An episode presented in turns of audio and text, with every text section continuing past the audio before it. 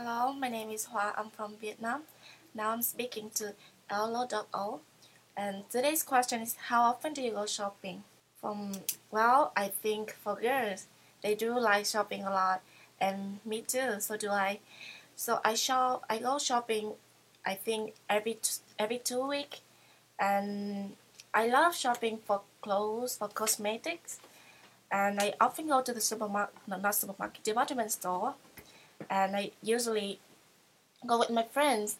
And I think it takes me around like two no more than two hours day. Whenever I go shopping it takes me a lot of time and as well it takes a lot of money too. So in order to go I mean in order to satisfy my shopping habit I think I need to work a lot a lot. And well however I do not like shopping for men's stuff. I mean sometimes I, I have to start shop for my my boys my boyfriend's uh, my boyfriend give a present birthday present or something. And I I really hate to do that because I don't really I don't really get what boys want. So please give me some advices if you know how to how to shop for guys. I really really appreciate it. And so how about you? Do you like shopping